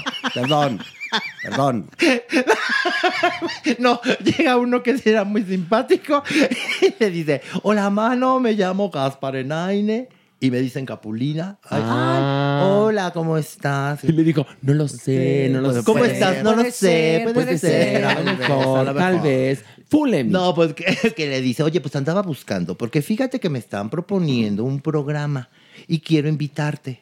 Y que le aplica mi bruta el, no, no, no, no, no, no, no, no. Yo ahorita no quiero patiñar a nadie. No, no, no. Tú no vas a ser patiño, no. Ándale, ándale, mano. Porque así te habla, ¿verdad? Ándale, mano. No seas mala onda, piénsalo. No, ahorita de veras. No, tengo muy mala experiencia. Total que así se lo trae meses y meses, eh, Emaniwis, hasta que lo logra convencer. Y empiezan el programa. No, Mike Madrazo, madrazo rating. Todo mundo los adoró y se convierten en una de las parejas humorísticas más importantes de todos los tiempos en que, México. que eran una, una copia un poco del gordo y el flaco. Exacto. Obvio, Viruta obvio. y Capulina. Exactamente, que eran el gordo y el flaco, de alguna manera. Sí, empiezan a hacer películas y tienen su programa de radio. No, y de televisión que les escribía los sketches Chespirito. Fíjate Así tú. es. Se llamaba Cómicos y Canciones. Así Fíjate es. tú. Y así a lo largo de más de una década. Pero, Maniwis, 1967, filman la última película. ¿Por qué? ¿Qué pasó? Y al final no se vuelven a hablar en su vida, ¿Y Maniwis. qué pacho? ¿Qué pacho? Claro. Pero por... Se lo- porque empiezan a ir rencillas, Maniwis. O. Los celos actorales están tremendos. El ego. ¿Y qué creen, Maniwis? La verdad, vamos a hablar claro. Sí, mi Capulina tenía mucho ángel. Mucho ángel, pero. Viruta le daba como un tono de amargura muy divertido. Obvio. Sí, la pareja era buenísima. Era el contrapeso, Maniwis. Pero la verdad, pues la gente prefería a Capulina. Bueno, se separan, cada quien su carrera. Viruta, bueno, continúa obviamente, pues con la suya, haciendo cine más que otra cosa. Pero mi Capulina no, mi Capulina, Despuntó. programa de televisión, mi Capulina hasta circo. Total, que le ofrecen su programa a Viruta, ¿no? Ah, pues qué padre, se llama Cine Safaria. Sí, que se trataba de animales, exactamente. Ajá, qué Sí, bonito. sí, yo me acuerdo de niño ver a Viruta presentar ese programa en Siempre en Domingo. un corte infantil. Sí, pero un programa donde hablaba de animales. ¿Cómo se llamaba? ¿Safari qué? Cine Safaria. Cine Safaria, ok. Pero me acuerdo... Complicado el nombrecillo, Sí, ¿no? Cine pero me acuerdo Safari. cuando lo Safari. presentó con Raúl Velasco, ¿no? Que dije yo, mira, ahí está Viruta, el de Viruta y Capulina, Ah, porque sí. yo veía las películas de, De ellos Viruta en el Canal 4 que las pasaban. Y entonces... Pero al mismo tiempo lanzan el circo de Capulina. Uy, que fue un Pues ya fue un aplastón, ¿o qué Uy, pacho? No, pues sí, Maniguis. Obviamente los ejecutivos dicen, a ver, ¿cuándo se está dando más? Money, money, money, money. Órale, se queda el circo de Capulina. Capulina. Y a mi viruta le dicen gracias, con permiso, mucho gusto. verde. Y la verdad es que ese es un golpe durísimo para mi viruta. No, no, no, no, no lo soporto. No, sí. ¿Qué Pues te ya- pasa? ya es mi viruta. ¿Cómo le hace? Viruta. Casi llora. Exacto. Oye, Viruta. Oye, tan- ¿Dónde lo conocías, Joto? Cuéntame, por favor. ¿De dónde tanto en- entrañe? Por favor.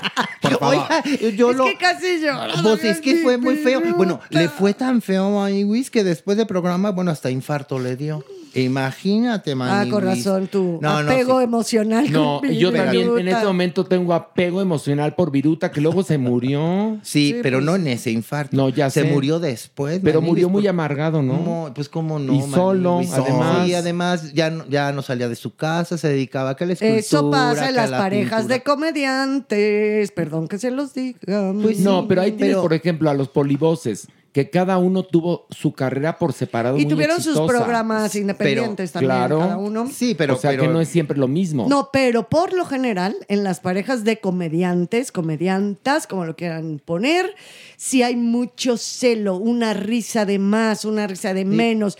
¿A quién le pidieron más autógrafos? ¿Quién hizo reír? O sea, sí es muy complicada la relación Muy, entre muy. compañeros, entre, no compañeros, porque ustedes son compañeros de comedia, vamos a ponerlo. Es pareja de comedia, que sin uno no funciona el otro y Sí. viceversa. Se dan relaciones y analícenlo. En muchas, muchas parejas de comedia suelen Bueno, una- acabar muy dolido. Alguna de las partes acaba muy dolida. Hay una película muy bonita que nunca llegó a los cines aquí en México, del gordo y el flaco, pero que nos cuenta el reencuentro de ellos dos, ya de mayores, Ah. que hacen una gira de teatros en Gran Bretaña y se reúnen para juntar varo porque los dos pues están ahora sí que mal económicamente. Y entonces la, la historia es muy bonita de cómo se reencuentran, nunca fueron amigos, ¿sabes que nunca fueron amigos? Se, caían gordísimos. A él, el productor los juntó y dijo, van a ser pareja, pero no eran amigos. Y cómo en este reencuentro se vuelven amigos. Es, es bien bonita la película. Sí, la peli es muy bonita. es bien muy linda la película. Pero bueno, el asunto es que Viruta Sí, como bien dice, se muere en el 96, Maniwis, y porque le da un cuarto de infarto, Maniwis. Y lo tienen que operar del corazón, Ay, corazón no, abierto, pobre. pero ni siquiera llega a la operación, Maniwis. En la anestesia y se va. Ay, bueno, sí, pues. y bueno, y ya. Capulina, pues también muere, obviamente, pero ya está el, el 2011. No, y, todavía este, Capulina tuvo este programas de televisión y películas sí, y sí, todo, sí, y siempre sí, triunfó y quedó rico millonario. El rey del humorismo blanco. Eh, Gaspar Enaine Capulina. A mí, me- a mí no me encantaba, no es de mis comediantes favoritos. La verdad, su, el, el estilo de humor, su ¿Por slapstick, qué? pues no era lo mío. Me Ay, gustaba. Capulina te adoraba. me gustaba Pilar. mucho más. Pero ¿cómo le va a gustar si a la señora le gusta rayar hoteles y luego no viene Bueno, a trabajar claro. se va a brincar? Estoy hablando de comediantes. Por Prefería yo mil veces. Y yo hablo a de tu vida personal. Por favor, a Pilar. Por favor. Oye, y ahorita teniendo el cuerpo aquí es como tener a Capulina, ¿qué? Nos evocaste. Es que hay elementos bien interesantes cuando una amistad termina. Y justamente puede generar un síndrome de corazón roto. Y el síndrome de corazón roto, adivinen qué, Pre- predispone a las personas a ¿Al infarto? infartos. Ay, qué fuerte. Yo me acuerdo cuando muere este Carrie Fisher, al día siguiente muere su madre, Debbie Reynolds. ujú. Y dicen, Carrie Fisher muere de un ataque cardíaco y Debbie de un corazón roto. a una le falló el corazón y a la otra se le rompió le el corazón. rompió. Muere al día siguiente, ¿eh? Debbie Reynolds. Qué cosa, ¿no? Bajemos otro nivel, vámonos.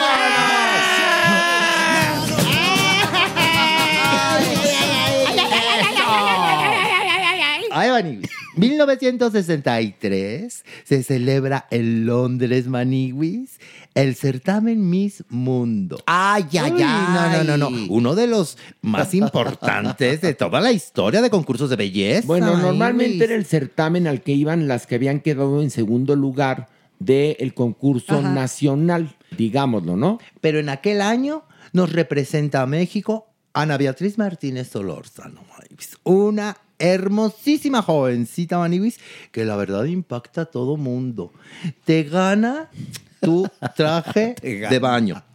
Te traje, te gana. A ver, correctivo, no, correctivo, no, ya. por endeja, no, por endeja. Ahí está. Eres mi payaso. No. Pero si vas bien, Joto. Ibas muy bien. Ibas ibas muy bien, mira, a pesar de tu mala estructuración, de te gana, de te gana, No, es, no, ganó. No, no, pero cada quien lo dice Bueno, como. Si, quieres- si quieres te paso la nota y la dices tú. Ah, entonces. Bueno, ahí te va tu correctivo.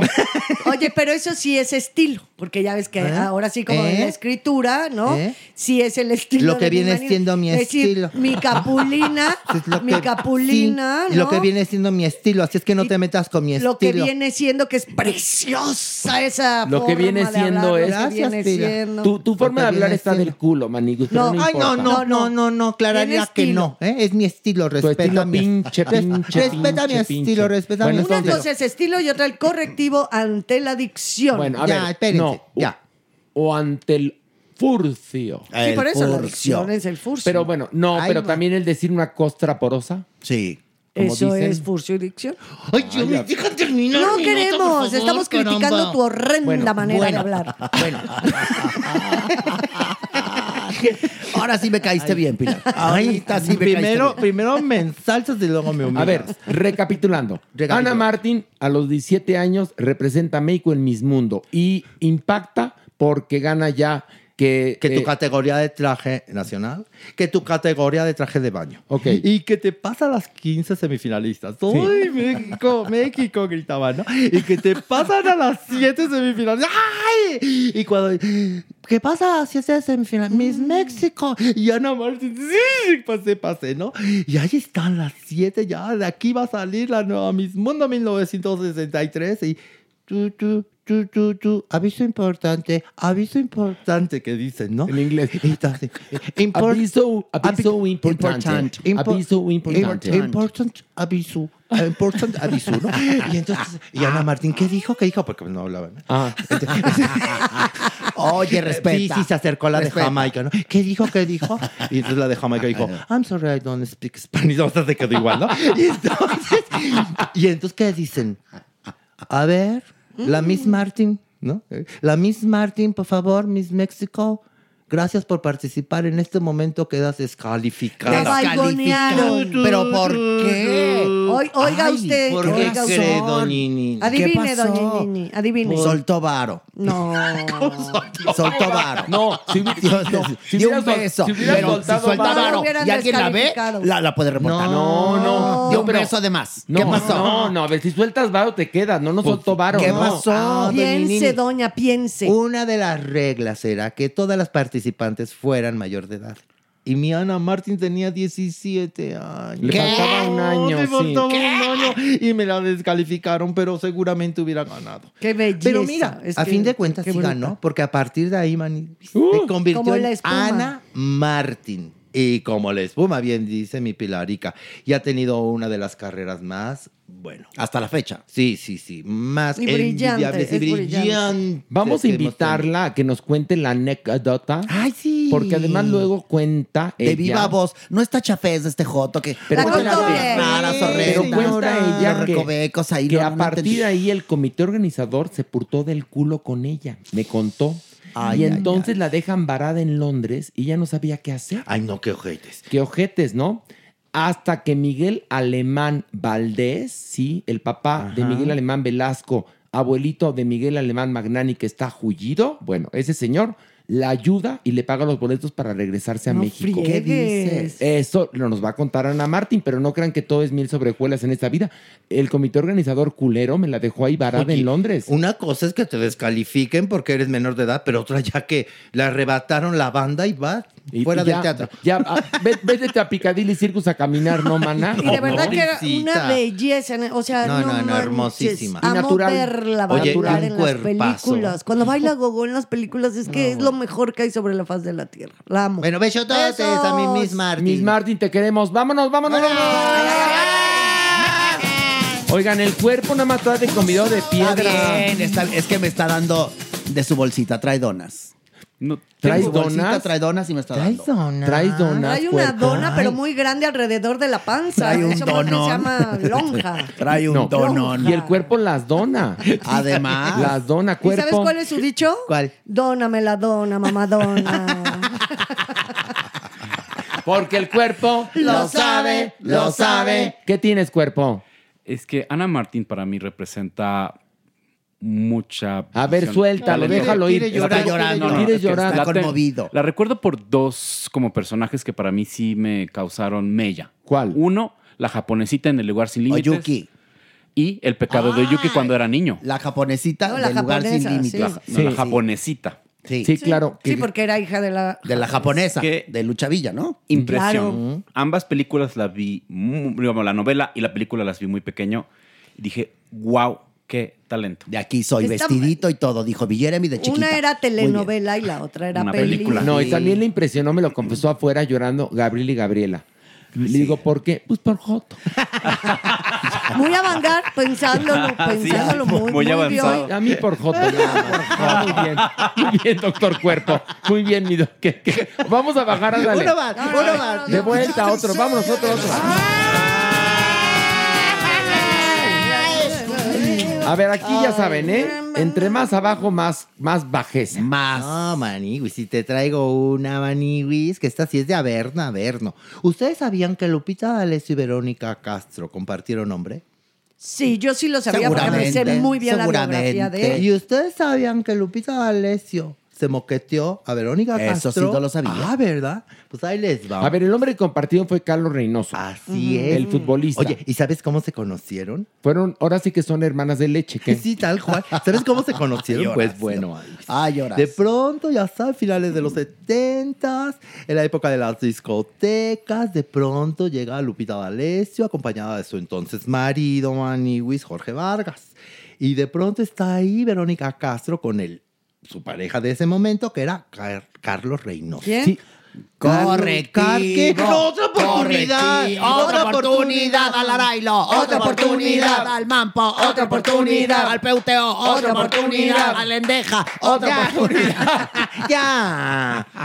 A ver, este, Verónica Castro estaba ¿Con con, quién? su pareja, que era Carlos Reynoso. que hasta le, acheca, le achacaban, ya me equivoqué yo. Correctivo. No, no. ¡Ándale! Ay, pero cabrón, Pero traes, luego, una, luego, traes un Se anillo en la abalanza. mano. Se abalanza el joto así como Se me si olvidó volteármelo, perdón. Hijo de Se la mojó chingada. la mano con el agua mineral A que ver, tiene allá al lado. Carlos Reynoso se decía que era el papá de Cristian.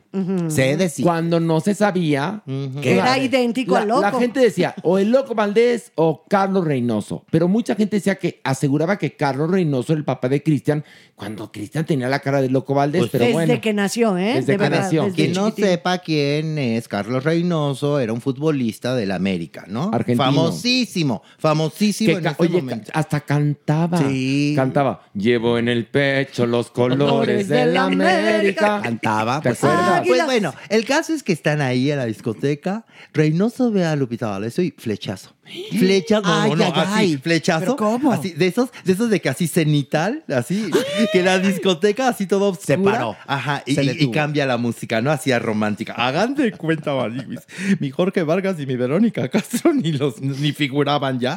Porque, no, amor a primera vista, Maniwis. Es más, se dice que por él dejó a Jorge Vargas, Maniwis. Y por él hasta te cuento una cosa, se retiró una vez Lupita D'Alessio. Lupita D'Alessio se retiró justamente como a principios Ajá. de los 80 por Carlos Reynoso para quedarse ya de, de ama de casa. ama señora. Exactamente. Y no Bueno, aguantó, no aguantó, Pero obviamente. mi Vero, ¿cómo no se va a quedar Yele? O sea, pues si estás en una disco con tu pareja, de repente la escenaza que acabas de contar, Sí Mani. te voy a decir, Maniwis, que mi Verónica no era muy feliz con Carlos Reynoso, ¿eh? ¿Por qué? Porque dicen que llevaban una relación muy tóxica. Ay, ay, ay. No, dice- no cuentan que una vez me aventó del coche Reynoso a mi Vero Castro.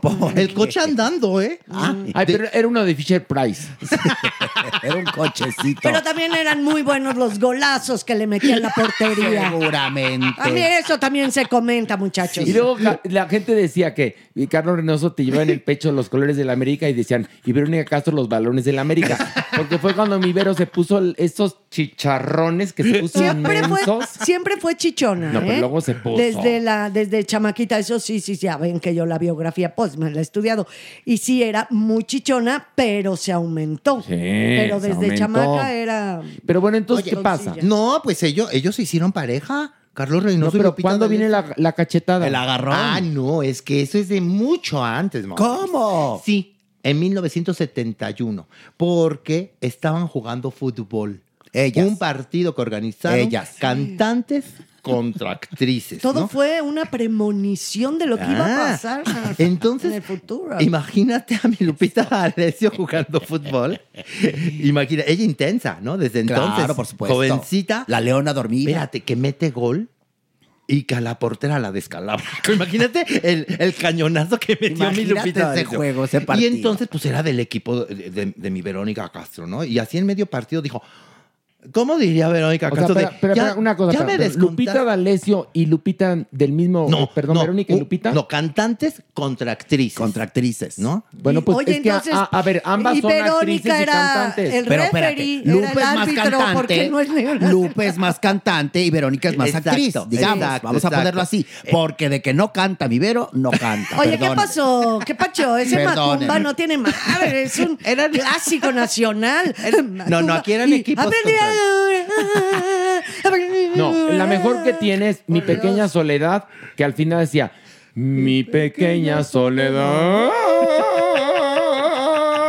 Decía, desesperada busco y busco y no te encuentro. Y al final, hasta encontrarte, mi pequeña soledad. Por, por obvias razones no estaba en el equipo de cantantes. Entonces, a ver, entonces, de vamos a ver. Vamos a organizarnos de nuevo. Sí. Lupita D'Alessio estaba en el equipo de las cantantes. Así es. Verónica no De era las- referee ni árbitro, era parte del equipo de las actrices. De las actrices. Y entonces Lupita mete gol. Mete gol, me descalabra a la, A la portera, de, las, Ajá. de las actrices. ¿Que quién era Y la portera, sabemos? No sabemos. Lupe Pero mi, Ve- Vélez. pero mi Verónica, o sea, porque ella es bien solidaria, ¿no? Mujer de equipo, mujer de camiseta, va y le reclama a Lupita D'Alessio. Oye, ya me descontaste a mi portera, ¿no? Mira, ya me la descalabras. Entonces le dice, no, Luis, aquí no vamos a estar discutiendo enfrente de todo. Y en la cancha, la cancha merece un respeto. Lo que quieras decirme, vámonos a los vestidores. Ándale. Y ya, el partido, bla, bla, bla, bla, bla. Que llegaron a los vestidores, ¿no? Y sácale punta ya, al lápiz. pues ya mi Lupita ya ni se acordaba, ¿no? Pero mi Vero no olvida fácil. Porque es chiquita pero picosa. Es- A ver, ¿cómo, cómo, le, ¿cómo le reclamaría Vero Castro a Lupita D'Alessio? ya, en- ya en los Ya vestidores. en los vestidores. A Mi ver, tú. vida dorada, eres una hijita de la chingada. Ay, ay, no. Mira a mi leona dormida. Mira a mi leona Mira, mi dormida. leona dormida. Estaré chiquita, pero soy bien cabrona, mi amor. Y te voy a agarrar unos chingadazos bien hermosos. Porque, ¿sabes qué? Te voy a dejar muy madreada, mi amor. Mi vida adorada. Toma tu chingadazo. Pues no acababa de decir eso mi Vero cuando mi Lupita D'Alessio nada más la aventó. Mi Vero salió volando hasta el baño. Y otra ¿Pero descalabrada. qué? Le sacó sangre y todo. Ay, no me Espérame, digas. y entonces esto Ay, cuando no. se encuentran en la discoteca años después, No, pues imagínate. imagínate, te encuentras a la que te madrió y después de que te madrió te, bajó baja al al marido. Ay, no puede ser. Y fíjate, peleándose por un pinche trozo de chorizo. Por un pedazo. En serio, de que para, para comerse el, el- el- el cerdo completo no tengan que empezar por, por, ay, no, Por el no, rabillo, no, no, por el rabillo, no, el rabo, de ninguna no, manera, no. Ahí estuvo bueno. vale la pena. Este estuvo Buenísimo. bueno, la verdad, No, la muy bien, muy bien. Chismara. ¿Tenemos otra? Uno más. Vámonos, vámonos, vámonos. Ay, el cuerpo. Es tan figurosa que levanta las manos como si estuviera en una, en una montaña rusa. Ay, Porque es cuerpo. como gorda en tobogán. Se ¿Es ir, como? levanta manita y... ah. No, quítale Es el cómo. como, Está bien. es como. Bueno, la gorda en tobogán. Y al rato, es que ustedes disfrazan su gordofobia de así nos llevamos. Y ya te No. dije, es disfrazamos el así nos llevamos de, De gordofobia. gordofobia. ¿eh? Ok, ¿verdad, doctor Cuerpo? Es fantástico estar aquí. Ah, ¿Verdad que está contento? Porque más sabes qué? Lo que pasa es que la gente no sabe, pero en, en el haber no hay mucha comida. El doctor Mucha. Cuerpo está, bueno, en un menú de degustación que, ¿qué te puedo decir? Por eso estoy calladito porque me está dando. Me está convidando de lo que trae ahí en su La cochecito. dona. Ok, la dona. Ay, Maniguis, este está fuerte, este está fuerte, Maniguis. Bueno, 2002, Laura Zapata está haciendo La Casa de Bernarda Alba en el Teatro San Rafael. Ay, escándalas. Al terminar una de las funciones, ella ya se va a, a su casa.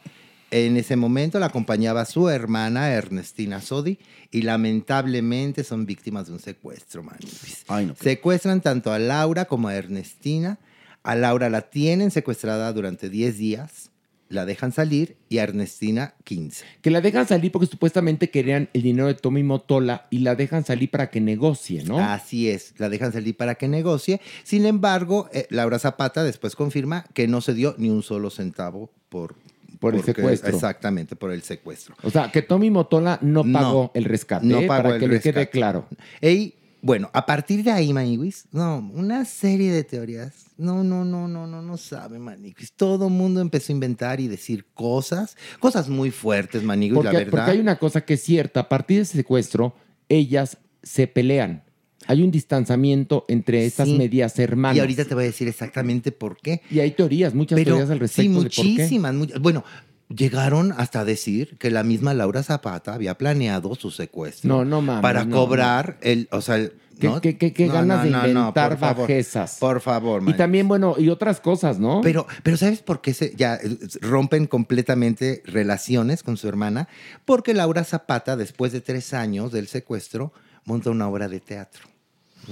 Una obra de Mm. teatro que se presenta en el Teatro Helénico y la escribe eh, Víctor Hugo Rascón Banda. Llamada cautivas, ¿no? Llamada Cautivas. ¿Y esto enoja a Ernestina? Por supuesto, Maniguis, por supuesto. Porque de alguna manera, decía Ernestina, ella quiere lucrar con la cosa más terrible que nos pasó en Pero la no vida. es- Pero también es se puede exorcizarse. sublimar también. Claro. es Y esa, manera. esa era, ese era la, la- ahora digamos, las cosas. La intención de Sí, Laura. de Laura, decir, es la forma de que yo puedo sacar esto. Y que también estaba en su derecho, ¿están de acuerdo, Maniguis? Yo, esto es tu historia, Pues la puedes contar, por supuesto. Doctor Cuerpo, ¿usted qué piensa de esto? A ver qué. Los eventos traumáticos.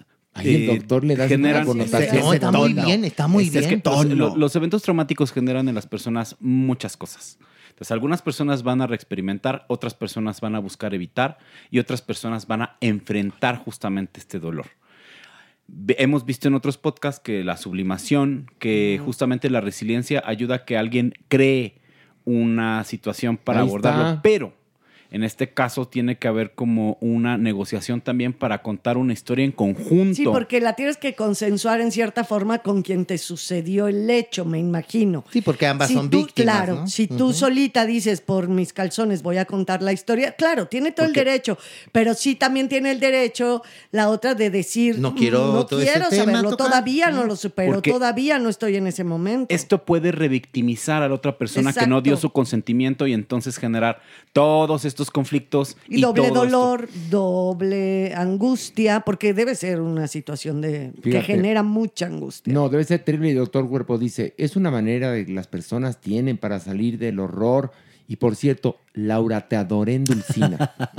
te adoré haciendo Dulcina en Rosas Salvajes, lo máximo, lo más bonito que he visto. Tenía- Cándida y Tenía una Dulcina eran las hermanas, era- Cándida y Dulcina. Ella era Dulcina y, Y Cándida Liliana Booth. Exactamente. ¿No? Mi, mi doctor cuerpo, que era muy chiquitita, chiquitita, tenía su peluquita así como Dulcina, ya saben, como, como fantasía. Ajá. No, y el doctor Cuerpo cuando puede, así cuando está desesperado, dice, cada mañana pido a la Virgen que Él me ame como lo amo yo. Rosa salvaje soy yo. Y que además era horrible que ponían una flor ahí como de papelería y le salía, le caía una gota de rocío. Ay, no Eso, era horrible. Rosa salvaje. Era horrible esa No era ilustración. horrible. Sí, era horrible. Y mi Vero ya de 40 años haciéndose la chiquitita. Pero no saben ustedes que esa, esa novela era para Adela Noriega, que sí le iba por la edad. Pero el exitazo que tuvo. No, no, no. ¿eh? Verónica Castro lo hizo genial. Genial. Porque además se te olvidaba que tenía 40 años y veías a una mujer de 20. A una Qué chamaca, bonito. sí. A una chamaca, sí, por supuesto. Y además impuso una moda preciosa. Jean pegado, muy pegado. Gorra. Y su gorra y sudadera hasta las piernas. Una, verdaderamente una belleza de moda. Así voy Pero- a venir en el siguiente. Pero así vienes, así Pero si vienes. así anda siempre, Así anda siempre. Pero bueno, era para Adela Noriega, pero Adela Noriega se rompió un diente y dijo, ya no lo hago. ¿Qué? Oye, pero bendito Dios, que el cuerpo no es fan de Acapulco, cuerpo y alma. No. Si no nos viene en bikini. No.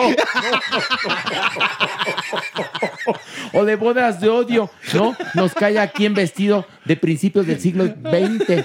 No mames.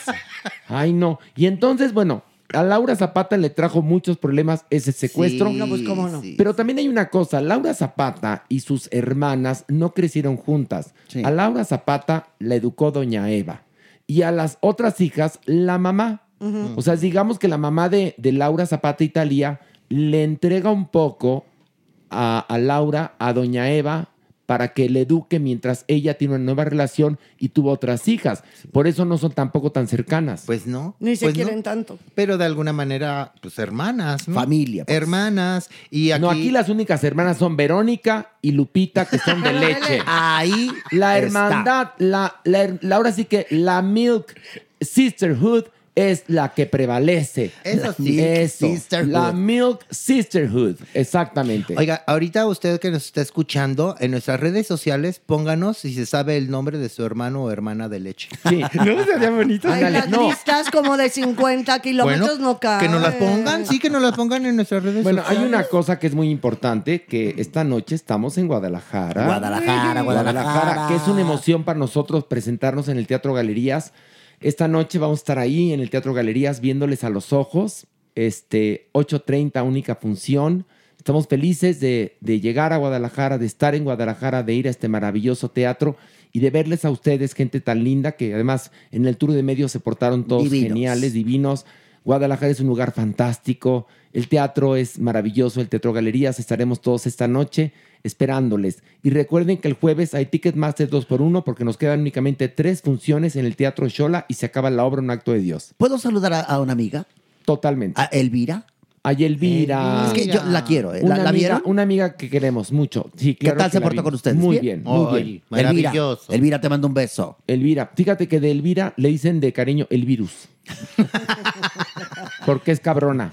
Porque Eso es sí, cabrona. eso sí, fíjate. Elvira es el virus porque es cabrona. No en balde. eso sí. Acuérdate que nombre es destino. Sí. Doña Nini. Elvira, el virus. Sí, pues. Exactamente. No, sí. Está bonito. Y está bueno, bonito. esta noche nos vemos en el Teatro Al Galerías. ratito. ¿Puedo, escuchar, ¿Puedo acompañarlos? Claro que sí. Doña ¿Puedo Nini estar está ahí? invitada. Gracias. Usted también vendrá. Híjole. Y recuerden que los jueves Ticketmaster 2x1 y el viernes en el Teatro Shola Ay, ay, ay. quedan tres semanas de un acto de Dios. Así que a las tres decimos adiós. Una, dos, tres. ¡Adiós! Esto fue Farándula 021. Recuerda, un nuevo episodio cada jueves.